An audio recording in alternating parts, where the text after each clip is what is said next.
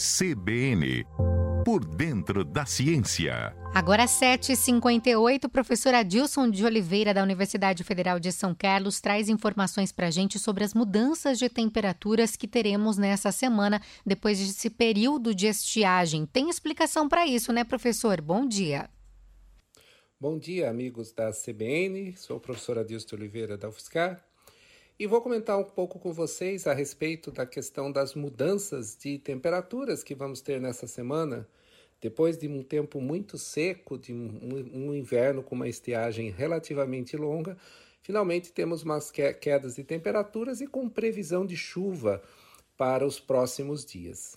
E essas mudanças, como a gente já tem falado algumas vezes aqui, que nos espantam, né? Temos um inverno que é muito quente, e verão algumas vezes apresentando chuvas, tudo tem a ver com o fato do clima ser uma coisa muito complexa, que não depende apenas da estação do ano. Afinal de contas, a estação do ano se refere à posição da Terra em relação ao Sol na sua trajetória ao longo do ano. Então, nós estamos no hemisfério sul, nessa época do ano, a posição da Terra em relação ao Sol faz com que o hemisfério sul receba menos luz do que o hemisfério norte, que ao contrário de estar no inverno, está no verão.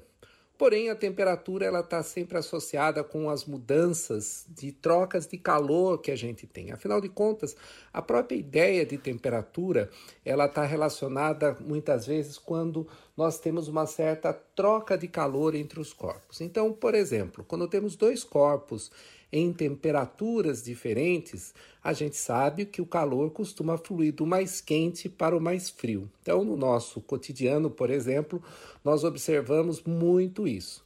Embora algumas vezes temos a sensação térmica que acaba nos enganando. Então, por exemplo, Muitas vezes, quando nós sentamos em cima de uma cadeira, vou dar o um exemplo de uma cadeira de madeira, e imagine que ela tem uma, uma haste de metal junto com ela, né? uma, um braço de metal junto com ela. Se você coloca a mão na parte de metal, você sente que ela está mais fria do que a parte da madeira. Porém, a cadeira está num certo ambiente que está muito tempo na mesma temperatura, porque o corpo ele, ele vai equilibrar com a temperatura que está no ambiente. Então, está mais frio o metal do que a madeira? Não. A diferença ocorre é que o metal é o melhor condutor de calor e a temperatura do nosso corpo é maior que a temperatura ambiente. A temperatura do nosso corpo varia entre 35 e 36 graus e a temperatura ambiente, nos mesmos nos dias mais quentes, na ordem, chega no máximo aos 30 graus. Então, quando colocamos a mão na parte de metal, o calor do nosso corpo, que está numa temperatura maior, vamos dizer 35, e o metal a 25, a cadeira a 25, sente então esse fluxo de calor indo para lá e nos dá essa sensação de frio. Já a madeira, que é um condutor térmico, é, um, não é um bom condutor térmico, ela é o que a gente chama de isolante térmico, a gente não tem essa sensação porque o calor não flui tão rapidamente. Então, também no nosso dia a dia, muitas vezes nós temos essa sensação térmica diferente. Os meteorologistas costumam falar que a temperatura ambiente é uma determinada temperatura, porém nós temos uma sensação térmica mais baixa, por exemplo, quando o, o nós temos é, dias com muitos ventos, etc. O vento, ao tocar a nossa pele, embora ele está numa na, na mesma temperatura, ele acaba roubando mais calor.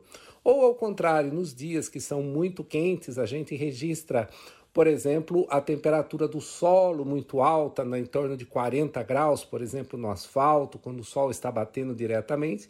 Então, ali perto do sol, do solo, ele vai estar irradiando uma temperatura nessa ordem mais alta, na ordem de 40 graus, então deixando o, o, essa sensação térmica mais quente. E agora, no inverno, é muito ruim a gente também perceber a falta de umidade que nós temos no ar, e essa falta de umidade também nos dá uma sensação ruim, pois quando o ar tem uma umidade, a gente sente um frescor maior no, no, no ambiente, a gente respira melhor, isso nos deixa numa sensação mais agradável. Esperamos que esses próximos dias vai baixar a temperatura. Esperamos que, junto com isso, venham as chuvas que estão previstas para novamente deixar uma sensação térmica mais agradável para nós. Afinal de contas, o inverno daqui mais ou menos um mês vai embora e aí começa a primavera. Era isso que eu queria comentar com vocês e até uma próxima oportunidade.